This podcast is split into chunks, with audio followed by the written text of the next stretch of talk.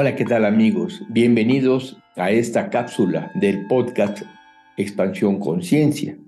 En esta cápsula vamos a mencionar tres factores importantes para tomar en cuenta en una ceremonia de ayahuasca. El primer factor es la calidad de la ayahuasca y la cantidad que se va a ingerir. Ustedes pueden preguntarle al facilitador si él probó la medicina antes de servirla y pudo comprobar que la potencia de la medicina es adecuada. En ese caso, ustedes pueden seguir adelante y el facilitador les dará a cada participante para la primera toma entre 35 mililitros y 50 mililitros. Si después de un tiempo que puede ser una hora, una hora y media, eh, ustedes no han entrado todavía a, a, la experiencia, no se encuentran mareados y empezando a tener visiones, entonces pueden pedir una segunda toma que el facilitador les servirá y tendrá que ser de una cantidad de 35 mililitros aproximadamente. Eso es el primer factor, la cantidad y la calidad de la medicina. El segundo factor es que el participante esté bien con él mismo, es decir, que tú estés bien contigo mismo, que estés relativamente equilibrado en tu emocionalidad. Debes de saber que abajo de tu conciencia se encuentra el inconsciente, es decir, la sombra. Allí siempre hay una serie de pasiones e instintos, vivencias reprimidas. Con la ayahuasca se abren puertas de, percepción. Abrir estas puertas nos pueden dar un gran conocimiento de nosotros mismos y llenar nuestra vida de gran alegría y plenitud, que finalmente es lo que estamos buscando. Pero también puede implicar que caigamos atrapados en la oscuridad de nuestra sombra y que el inconsciente llene de confusión y miedo la pequeña parte de luz y orden que tenemos.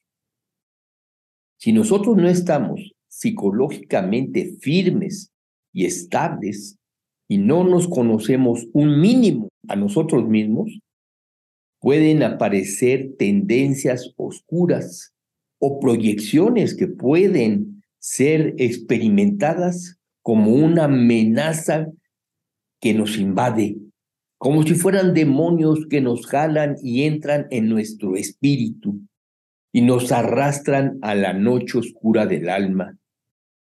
Todo está dentro de nosotros. Todo esto es muy importante, por eso es muy importante que tengamos un proceso de preparación a través de la dieta.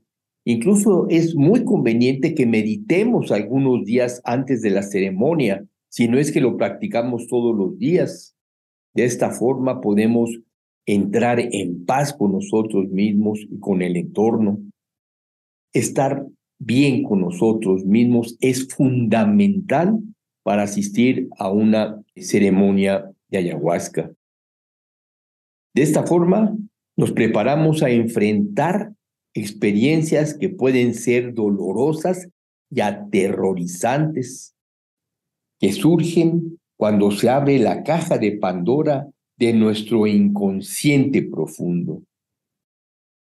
nuestro cuerpo también tiene que estar bien preparado para recibir la medicina. Por eso hay que comer poco. Desde varios días antes, no comer alimentos de difícil digestión, como pueden ser el ajo, la cebolla, el chile o comidas grasas. Es conveniente no tomar café ni tampoco estimulantes que ensucian el delicado efecto espiritual y visionario de la medicina ayahuasca. De hecho, es conveniente, así como meditar, también hacer ejercicio físico. El tercer requisito es cuando vamos a participar en una ceremonia de ayahuasca, que el guía, el facilitador, sea una persona confiable. Que el mismo facilitador tenga un crecimiento espiritual y autoconocimiento de él mismo notable. Que el mismo facilitador haya participado en ceremonias de medicina cuando menos unas 50, 70, 100 veces. La energía del guía es fundamental. Es fundamental para tu propia introspección y para la experiencia que vas a vivir. Un guía con poca eh, experiencia en la toma de ayahuasca, un guía con muy poco crecimiento personal, puede ser muy dañino para los participantes. Antes de escribirte a una ceremonia, es muy conveniente por eso que conozcas al guía, que platiques con él y percibas cómo te sientes en esta plática. No te dejes llevar por tus ganas de probar la medicina. No te dejes llevar por el nombre del guía. Deja que tu intuición te dirija. Actualmente hay muchos charlatanes de ayahuasca que ofrecen abrir el cielo con una toma, pero ellos mismos no tienen la menor idea de dónde está el camino. Y así, en lugar de abrir las puertas del cielo, abren las puertas del infierno. Algunas personas que tomaron dos o tres veces ayahuasca nunca han estado en psicoterapia ni practican la meditación de forma permanente y como un hábito ya han encontrado que facilitar ceremonias de ayahuasca es una forma de negocio. Compran en algún lugar unos cuantos litros, invitan a algunas personas y ofrecen la medicina a 20, 30 y hasta más personas. Es muy importante que observes realmente quién es el guía. No es importante si el guía toca la guitarra o los tambores o el violín o invita a músicos excelentes que tocan otros instrumentos o bien que cantan ícaros de forma majestuosa.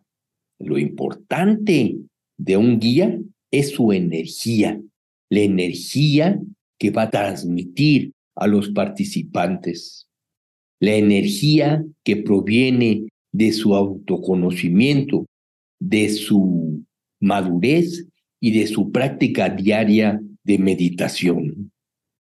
Estos son los tres puntos que es importante que tú verifiques antes de participar en una ceremonia de ayahuasca. Muchas gracias por haber escuchado esta cápsula.